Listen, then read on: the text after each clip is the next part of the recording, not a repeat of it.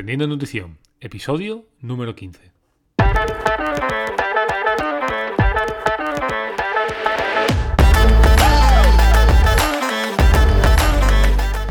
Muy buenas a todos y bienvenidos, bienvenidas a Emprendiendo Nutrición, el podcast para profesionales de la nutrición donde hablamos sobre estrategias de marketing nutricional para hacer crecer tu consulta, nutri noticias relevantes del sector y entrevistas a referentes de la nutrición.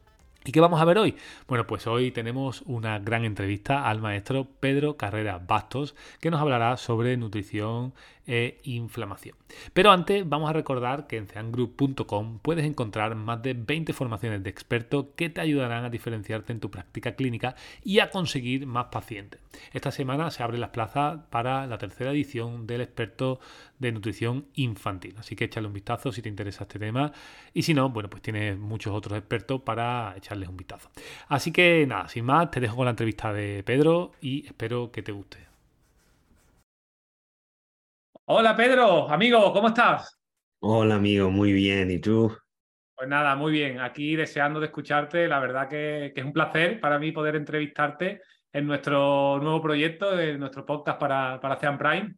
Y, bueno, poder eh, introducirnos en tu, en tu privilegiada cabeza que, que, bueno, tienes muchos temas de conocimiento que aportar y, y nada, para mí es un placer estar un ratito aquí contigo. Muchísimas gracias, amigo. Para mí también es un gran placer. Pues nada, Pedro, simplemente cuéntanos quién es Pedro Carrera Bastos, que eh, bueno, hay mucho, mucho detrás de, ti, no solo en el campo nutricional, sino en otras áreas, así que, ¿qué estás haciendo ahora y, de dónde vienes? ¿Por qué, ¿Por qué has acabado aquí en la nutrición? Bueno, yo soy portugués, tengo orígenes en varias partes de Portugal, pero también en España, en Galicia, en Cataluña. Entonces suelo decir que soy más ibérico que el jamón. Mm. Y eh, tal como mi historia familiar, que no es lineal, tampoco mi trayectoria profesional eh, lo es. De hecho, empecé con una licenciatura en ciencias empresariales y a partir de ahí empecé a trabajar en el Ministerio de Obras Públicas y también trabajé en el Ministerio de Finanzas, en Hacienda, durante casi 10 años.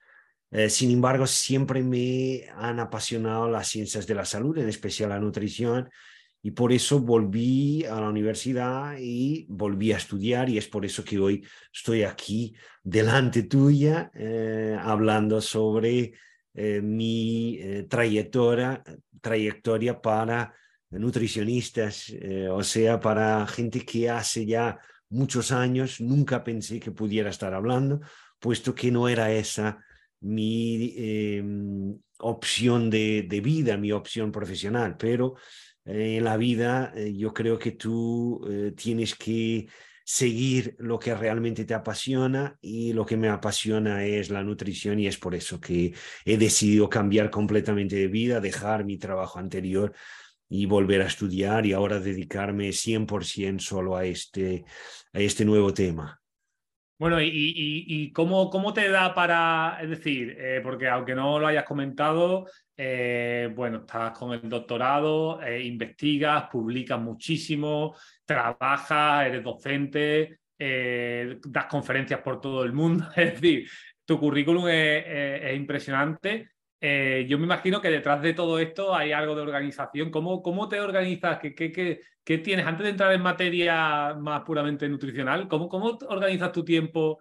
Eh, no sé si sigues alguna, algo con relación a la productividad. ¿Cómo, organizas todo para, para hacer tantísimas cosas, Pedro? Bueno, la verdad es que sí que sigo. Yo sigo el método Getting Things Done de David Allen. He leído su libro ya hace varios años intento utilizar esa metodología, en que el gran objetivo es quitar de mi cabeza todas las tareas que tengo para evitar preocuparme por lo que tendré de hacer. Entonces, para eso anoto todas las tareas, incluso el ir al mercado a hacer la compra de la semana por escrito, y en mi caso lo pongo en calendario digital. Y eso me asegura que no me olvido de nada, y dado que no tendré que estar recordando constantemente esas tareas, mi mente queda más libre para enfocarme solo en cada momento en lo que tengo que hacer. Entonces es un método que utilizo.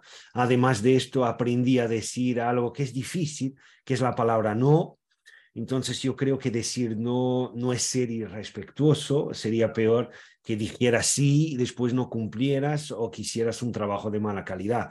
Entonces yo prefiero ya inmediatamente, cuando veo que no es posible o que es un trabajo que está fuera de lo que realmente me interesa, de lo que realmente es importante, yo digo que no. Y eso eh, me da mucha tranquilidad. Después, nunca negocio mi sueño. ¿Qué significa esto? Que en mi caso yo sé que tengo que dormir 8 a 9 horas cada noche y lo hago no solo por mi salud, salud pero también por mi productividad, porque si duermo poco y o mal, eh, esta va a ser baja. Y después, además de esto, yo divido las tareas en bloques de una a dos horas, en que en cada bloque tengo las notificaciones del móvil y del ordenador deshabilitadas para que pueda estar solo haciendo aquello, sin pensar en nada más, sin tener ninguna distracción. Y normalmente por la mañana, dos a cuatro horas después de despertar, es cuando tengo mayor capacidad de foco y es por eso que es en ese horario en que hago el bloque de trabajo que desde el punto de vista cognitivo es más difícil, como por ejemplo preparar una clase, estudiar o escribir. Y después por la tarde, dependiendo de lo que tengo que hacer, puedo tener otro bloque más de trabajo que exige también concentración y algún esfuerzo cognitivo, pero no tanto como el que hago por la mañana y al final del día normalmente hago el trabajo administrativo, como contestar mensajes, contestar correos, eh, hacer pagos, etc. Y después tengo algunas estrategias eh, que me ayudan a mejorar la productividad y la concentración. Eh, lo he leído en algunos artículos, lo he escuchado en podcasts de neurociencia, por ejemplo, y lo he puesto en práctica y he visto que efectivamente en mi caso me funciona. Entonces me expongo a la luz eh, y hago ejercicio normalmente en la primera hora del día. Trabajo siempre con mucha luz. En mi caso tengo a la luz del techo que es de alta intensidad encendida y tengo también un anillo de luz LED. Ah, además de, esto, ah, algunas otras estrategias que he leído y las he puesto en práctica es tener la pantalla un poquito más alta que, mi, eh, que mis ojos y eso hace con que tenga más eh, en un estado de más alerta. Cuando tengo la pantalla más baja, me quedo con sueño más, más rápido. Eh, y además de esto que, que estoy aquí diciendo, yo utilizo también eh, cafeína cuando necesito trabajar durante más tiempo y tener foco, muy un gran foco, pero yo espero normalmente unas dos horas hasta tomarme la cafeína, porque si no hago eso, aún tengo alguna adenosina en mi sistema y esto hace con que la cafeína, si la tomo mientras me despierta, aún tengo alguna adenosina, la cafeína te bloquea los receptores de adenosina y esto hace con que después cuando el efecto de la cafeína empieza a disminuir, yo tenga un, eh, un, em, un rebote, o sea, tenga más sueño y pierda mi capacidad de foco. Entonces yo espero unas dos horas hasta tomar cafeína, tomo y eso hace con que por la tarde eh, consiga estar despierto sin tener que dormir una siesta. Yo casi nunca duermo una siesta, pero cuando llega al final del día estoy normalmente cansado y ahí sí que intento no trabajar, no leer nada técnico y por la noche lo que hago es leer algo que me guste, como un romance, por ejemplo, algún libro de espionaje o de, de, crimen, que son temas que a mí me, me gustan, pero no son temas que, que sean exigentes desde el punto de vista cognitivo. Y por eso consigo leer eh, esos libros y media hora después estoy durmiendo. Entonces, yo, yo intento eh, poner en práctica estrategias a, diario para conseguir tener la máxima productividad, pero no siempre llego a, conseguir hacer todas las tareas que tengo. evidentemente, al final es complejo, pero bueno, la verdad que, es una organización muy interesante.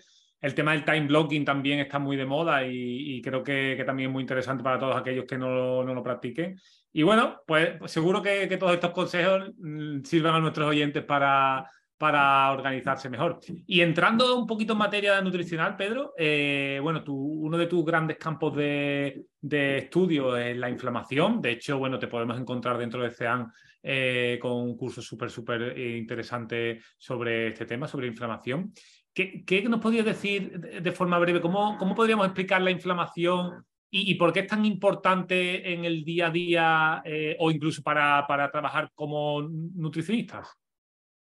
Bueno, la inflamación eh, en realidad es un proceso fisiológico, no es un proceso patológico, entonces no es negativo, es algo fundamental a la supervivencia, cuyo objetivo es protegernos de agentes infecciosos, toxinas y otras agresiones ambientales y también iniciar el proceso de reparación de tejidos después de, por ejemplo, una lesión y permitir el regreso a la homeostasis pero una vez que se cumplan estos objetivos, la inflamación debería terminar y a eso se llama resolución de la inflamación. Entonces, ¿qué significa esto? Que en condiciones normales la inflamación es una respuesta fisiológica necesaria, positiva, pero que debería ser limitada en el tiempo.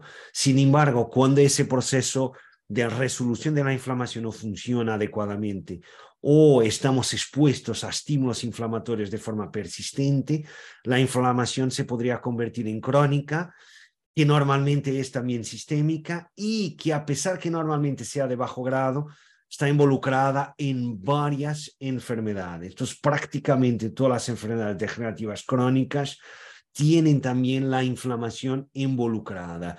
Y sabemos que entre los factores que pueden llevar a un estado de inflamación crónica están además de la contaminación, del tabaco, del sueño, del estrés psicológico, de la actividad física o inactividad física, mejor diciendo, y también la obesidad hasta la dieta. Entonces, varios factores nutricionales pueden actuar como promotores de la inflamación. Y Pedro, eh, claro, porque entrando en eso, en, la dieta, ¿cómo, cómo podría eh, influir la, nutrición eh, en, este, en este sentido en cuanto a, la, inflamación? ¿Cómo podríamos, es posible prevenirla, es posible mejorarla? ¿Podríamos hacer algo como nutricionista? ¿Qué papel juega el nutricionista aquí? Yo creo que juega un papel muy importante. En primer lugar, porque una dieta hipercalórica, alta en azúcar, alta en cereales refinados, en alcohol, en sal, ácidos grasos trans, algunos ácidos grasos saturados, y que contenga sustancias que se forman cuando cocinamos los alimentos a altas temperaturas y en condiciones de baja humedad, como los productos finales de la glicación avanzada y también lípidos oxidados, y que además sea baja en varios micronutrientes, en prebióticos, en fitoquímicos y ácidos grasos omega 3, va a ser un promotor importante y bastante reconocido, existen muchísimas publicaciones científicas demostrando esto, de la inflamación crónica sistémica de bajo grado. Entonces, por un lado sabemos que una dieta inadecuada puede ser un promotor de ese estado de inflamación crónico sistémico y por otro lado sabemos que existen eh, diversas estrategias nutricionales que podrán eh, modular la inflamación, o sea, podrán eh, reducir la inflamación, podrán inhibirla o podrán incluso facilitar su resolución. Por ejemplo, de acuerdo con eh, varios estudios de intervención y estudios epidemiológicos, sabemos que mayor ingesta de frutas y hortalizas ya ha demostrado reducir algunos marcadores de inflamación. Sabemos que estos alimentos o grupos de alimentos tienen un alto contenido de fibra y de los llamados hidratos de carbono accesibles a la microbiota, lo que, inglés, lo que en inglés se llaman MAC, Microbiota Accessible Carbohydrates, que tiene efectos prebióticos y que de esta forma contribuyen para una mayor riqueza y diversidad del microbioma intestinal y por tanto para un fenotipo menos inflamatorio. Además, estos alimentos son una importante fuente de varios micronutrientes como la vitamina C, como el potasio y también de fitoquímicos como polifenoles, por ejemplo, que pueden inhibir directamente a rutas inflamatorias, pueden reducir la formación de especies reactivas de oxígeno que activan la respuesta inflamatoria o pueden modular la expresión de genes involucrados en nuestra capacidad antioxidante endógena y también en la propia inflamación. Por otro lado, una dieta con un alto contenido de frutas y hortalizas, bien como de tubérculos, oleaginosas, legumbres, aumenta aún más el aporte de varios otros micronutrientes, como es el caso del magnesio, que ya ha demostrado reducir también marcadores inflamatorios. Y además de esto, sabemos también que un mayor aporte de ácidos grasos omega 3 ya demostrado en ensayos clínicos aleatorizados y controlados por placebo, eh, mejorar, o sea, disminuir varios biomarcadores inflamatorios y más que eso, y quizás aún más importante, mejorar el cuadro clínico de algunas enfermedades caracterizadas por inflamación, como es el caso de la artritis reumatoide. Entonces, esto significa que la dieta puede actuar como promotora de la inflamación, pero también puede ser utilizada, o mejor dicho, estrategias nutricionales específicas pueden ser utilizadas para modular la respuesta inflamatoria. Entonces, esto todo para decir que el dietista nutricionista tiene sí un papel muy importante en este fenómeno fisiopatológico, que es la inflamación crónica sistémica de bajo grado. Nos hablabas de, marcadores eh, eh, inflamatorios y enlazándolo un poco con otro de tus grandes pasiones, que es la analítica clínica. Eh, cómo podemos medir o qué papel en este sentido puede hacer el nutricionista con estas analíticas? ¿Cómo podemos medir estos biomarcadores? ¿Cuáles son eh, estos para, poder decir, eh, usted eh, tiene que cambiar la dieta porque probablemente tenga esta inflamación o crónica o de bajo grado.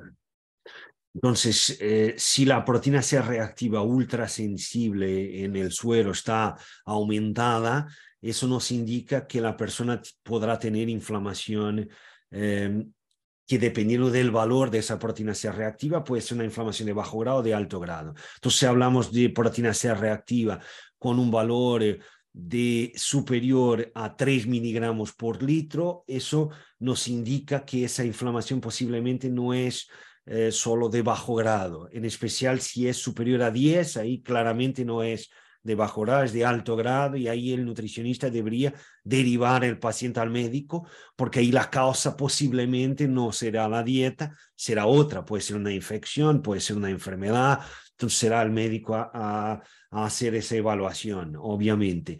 Pero cuando tenemos una proteína C reactiva que está por debajo de 10 o hasta 10 miligramos por litro, eso puede indicar que existen estímulos inflamatorios, puede ser el estilo de vida, puede ser la dieta, que podrán estar explicando esa proteína C reactiva más alta. Y incluso en personas que tienen una proteína C reactiva superior a 1, pero aún inferior a 3 miligramos por litro, eso ya es inflamación, aunque sea inflamación de bajo grado. Y ahí, cuando vemos a un paciente que tiene proteína C reactiva ultrasensible superior a un miligramo por litro, ya tenemos ah, evidencia científica que nos permite decir al paciente, mire, necesitamos cambiar algo en su dieta, en su estilo de vida, para que este valor sea más bajo porque este valor ya indica que usted posiblemente tiene inflamación, aunque sea de bajo grado, y además en estudios epidemiológicos ese valor ya se asocia a mayor riesgo de eventos cardiovasculares, siendo las enfermedades cardiovasculares la principal causa de muerte en nuestro mundo, en especial en eh, nuestros dos países, Portugal y España. Entonces yo creo que con eh, este marcador que es la proteína C reactiva ultrasensible, tenemos argumentos para poder cambiar la dieta de nuestro paciente. Y aquí solo una, un pequeño detalle. Cuando pedimos la proteína C reactiva, si no decimos que tiene que ser ultrasensible, el laboratorio normalmente va a utilizar un método que no es ultrasensible. ¿Qué significa esto? Que el límite de detección de esta proteína C reactiva en suero plasma va a ser demasiado alto para que podamos utilizar este marcador para saber si la persona tiene inflamación de bajo grado. Normalmente hablamos de un límite de detección de 3, 5, 8 miligramos por litro. Mientras que cuando pedimos que la proteína C reactiva sea evaluada a través de un método ultrasensible, estamos hablando de un límite de detección que es por debajo de un miligramo por litro, que es lo que realmente nos interesa, porque como comenté yo, lo ideal es que el valor esté por debajo de 1 y entre 1 y 3 ya tenemos un aumento del riesgo cardiovascular, ya nos indica que hay inflamación de bajo grado. Entonces necesitamos pedir que esa proteína C reactiva sea evaluada a través de un método ultrasensible. Me parece, me parece brutal todo esto, Pedro, porque al final es muy, realmente es muy práctico para el día a día de, cualquier persona que trabaje con, con patología, con, obesidad, ¿no? con sobrepeso.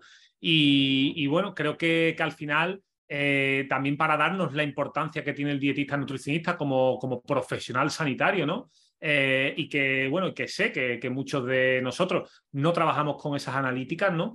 Eh, creo que el aprender a, medir y a interpretar estos, estos valores, incluso fíjate que me, parecía muy interesante lo que comentabas de, de, incluso saber pedir la analítica, ¿no? Porque en este caso, como en muchos otros, ¿no? Eh, hay diferentes tipos de marcadores y, no, no todo es lo mismo, no es lo mismo una proteína C normal que una ultrasensible, pues, pues el saber pedir ese valor y también el saber interpretarlo, lo veo algo súper valioso para el dietista nutricionista en este caso y para dar luego un consejo eh, muy, muy, muy preciso eh, al paciente, ¿no? que en este caso es al que queremos ayudar. Así que, que lo veo muy interesante y sobre todo muy, muy práctico.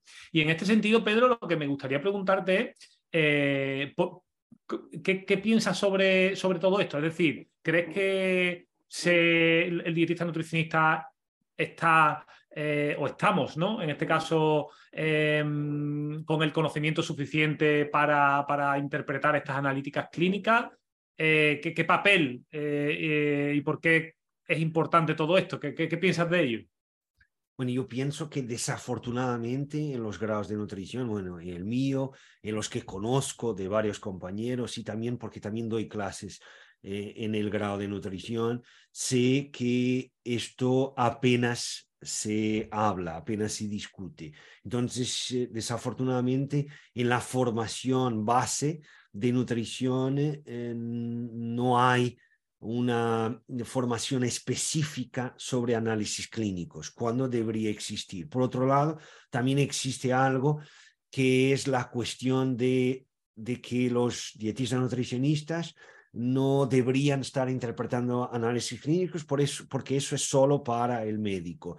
Pues aquí lo que puedo decir es, es desde mi experiencia. Yo trabajo con médicos, siempre he trabajado desde el día uno en que, empecé, eh, en que empecé a pasar consulta, desde el primer día empecé a trabajar con médicos.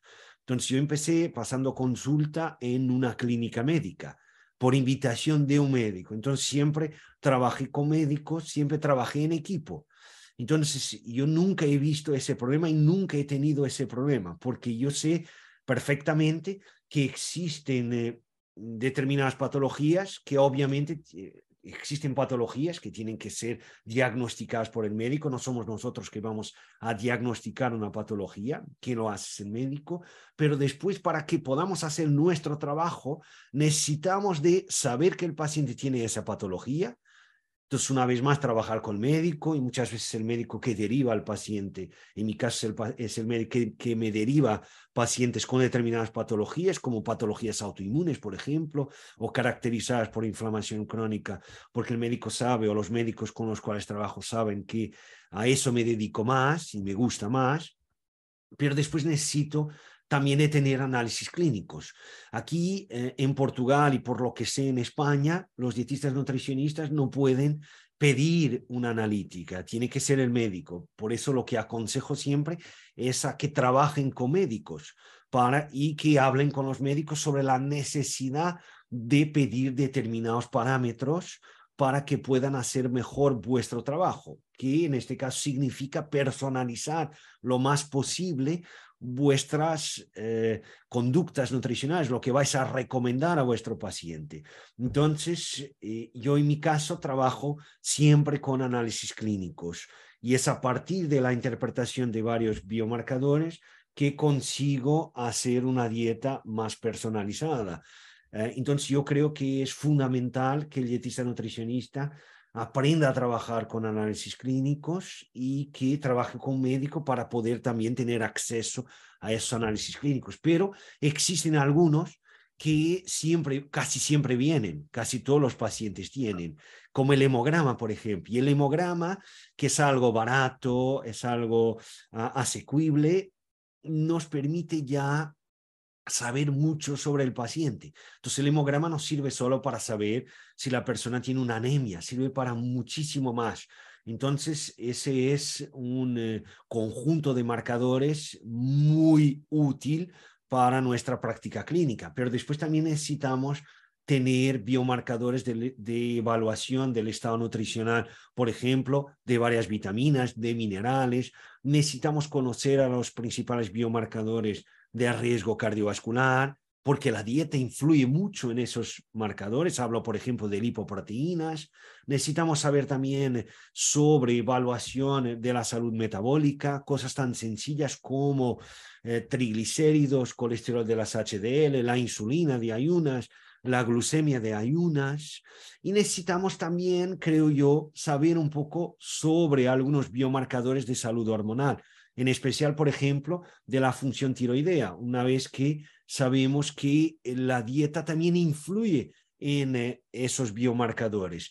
Entonces, yo creo que cuanto más información tengamos, y a esto se suma la evaluación de la composición corporal, eh, eh, el diario alimentario que vamos a, a, hacer a partir de lo que nos dice el paciente, y también el cuestionario de salud, o sea, todo esto nos va a permitir trabajar mejor. Entonces, el objetivo no es complicarte la vida, el objetivo es facilitarte la vida porque tú vas a conocer mucho mejor el paciente y entonces tu posibilidad de éxito con ese paciente va a aumentar. Yo creo que, es fundamental lo, que comentas, Pedro, porque primero pienso igual, que, que estamos muy verdes todavía en este ámbito. Segundo, creo que podemos sentir eh, ese síndrome del impostor, ¿no? Por, bueno, pues por, por, no ser médicos, ¿no?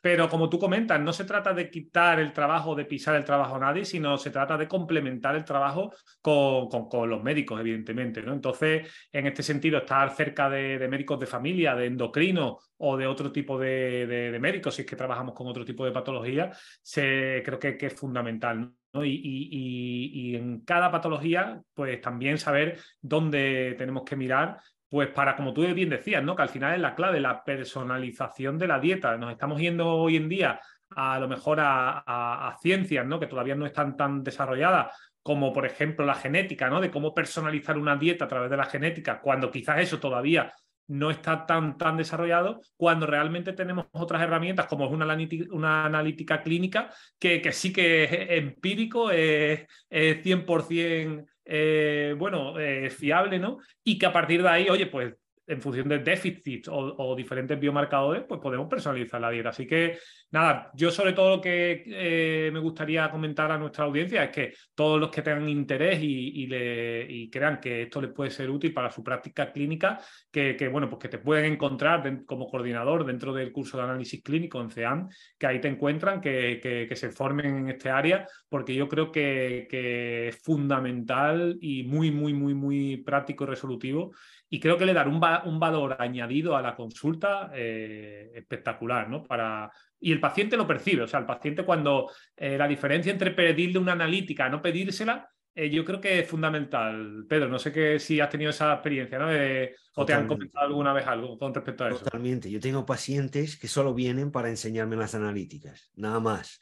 Es lo que quieren, enseñarme las analíticas para que a partir de ahí les pueda decir, ok, que seguimos con lo que estamos haciendo o cambiamos. Y además también decirte que ya yo mismo ya he visto en algunas analíticas algunas cosas que me han llevado a derivar el paciente al médico y a partir de ahí el médico ha diagnosticado una determinada patología. Me acuerdo, por ejemplo, de una paciente que incluso es de mi familia, pero me acuerdo de una paciente que tenía la paratormona muy alta y yo inmediatamente le comenté, mira, no vamos a hacer nada, tú vas al endocrino directo.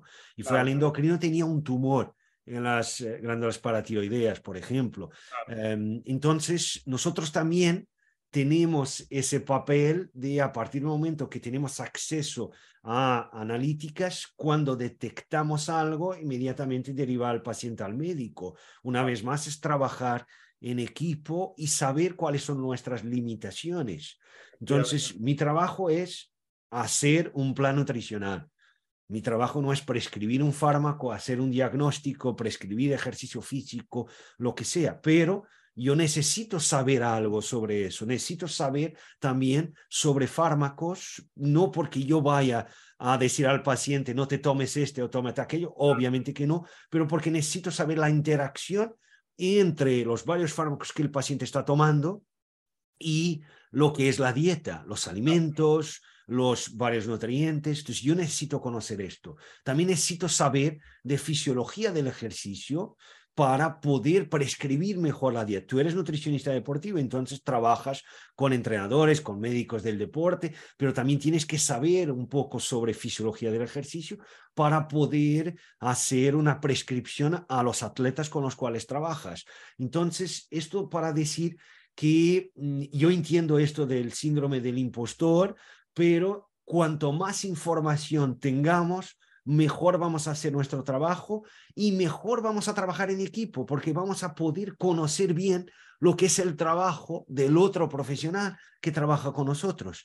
Entonces, cuanto más conocimiento tengamos, mejor vamos a trabajar.